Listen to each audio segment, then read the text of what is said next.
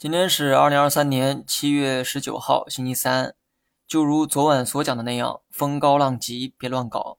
今天大盘呢走了一个探底回升，午后的回升可能属于政策性的护盘，主要是靠地产和金融拉高指数。短期的市场啊，有利好就涨，没利好就跌。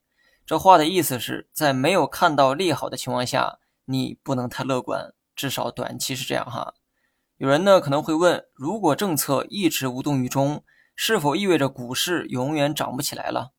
当然不是，到时候只能用时间去换空间，市场可能会长期保持低位震荡来消化对弱复苏的预期，直到经济真正复苏的时候，市场才会开启主升浪。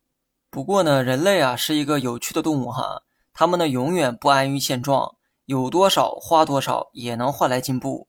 但这种进步速度太慢，于是人们发明了金融、负债等等，去通过透支未来的方式啊，提高进步的速度。缺点是会发生周期性的经济危机，但优点是社会进步的飞快。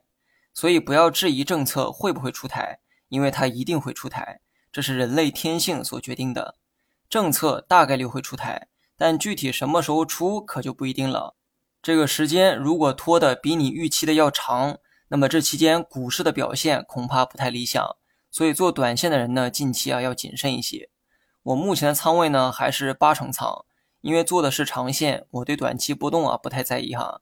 最近指数连续回调多日，短期看可能存在止跌的需求，但对于短线我还是建议大家谨慎一些，因为短期即便有反弹，指数无非又回到了震荡区间，还远谈不上趋势性的机会。好了，以上全部内容，下期同一时间再见。